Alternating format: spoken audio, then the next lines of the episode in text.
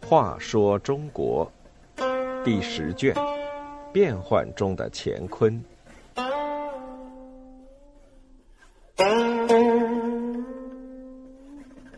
三十一，新罗才子崔致远。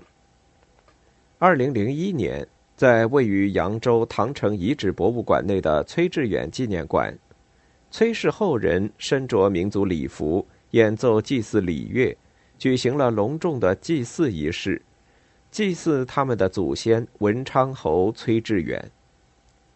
崔致远与扬州有什么关系呢？在今天的朝鲜半岛上，公元前一千年左右出现了古朝鲜国。据传说，远早于公元前一千年的，后来成为神仙的檀君是朝鲜人的祖先，古朝鲜国的建国者。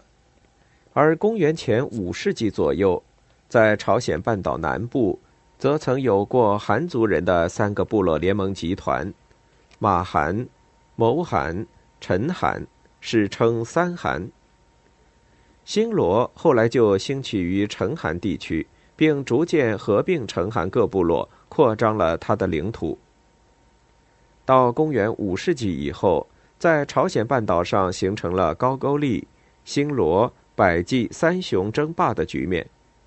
至七世纪六十年代，新罗联合唐王朝，先后打败了百济和高句丽。后唐朝军队撤离，新罗逐步统一了朝鲜半岛。此后，新罗与唐朝前后持续了长达近两百年之久的友好睦邻关系，从而极大了促进了两国人民的频繁往来、互利贸易和文化交流。崔致远则是九世纪末到十世纪初新罗的著名学者。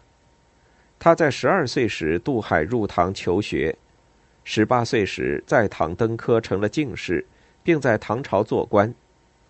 他曾在扬州做了五年官，专掌书记之职。后来，唐僖宗允许他以唐朝使节的身份回国。回新罗后，他仍以使节身份往来于唐朝和新罗。他在唐朝时曾有不少文学朋友。其中就有江东诗人罗隐、顾云等。他的文章与诗词也在当时广为流传。顾云曾作诗送别崔致远，诗中赞扬说：“十二乘船渡海来，文章感动中华国；十八横行战词范，一箭射破金门侧。”崔致远死后赠谥文昌侯。回新罗后，崔致远曾任兵部侍郎等官。他倡导经学，为祖先谭军传下来的文化经典《天福经》做注解。他的哲学思想在当时处于统治地位。他对新罗的文学影响也很大，被誉为东国文学之父。